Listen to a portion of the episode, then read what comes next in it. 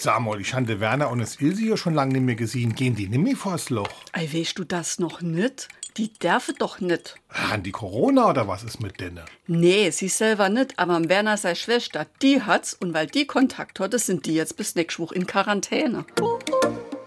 SR3. Warum wir so reden. Wie man schwätze. Eine Quarantäne ist eine zeitlich begrenzte Isolierung, mit der man verhindern will, dass sich Infektionskrankheiten ausbreiten. Meist wird die Maßnahme vorsorglich getroffen, etwa wenn man Haustiere in ein anderes Land bringen will. Seit ein paar Wochen sind von einer Quarantäne vor allem Menschen betroffen, die entweder an Covid-19 erkrankt sind oder aber mit einem oder einer Infizierten in Kontakt standen. Erfunden haben die Quarantäne angeblich die Venezianer, und das ist auch schon lange her. Es war im 14. Jahrhundert zu Zeiten der Pest. Da man sich mit Handelsreisenden nicht die Pest in die Stadt holen wollte, mussten die ankommenden Schiffe zunächst mal 40 Tage vor der Stadt ankern.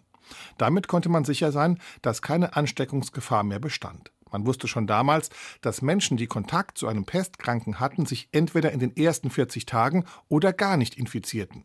Und daher kommt auch der Name. 40 heißt auf Italienisch Quaranta und daraus entwickelte sich dann Quarantäne. SR3.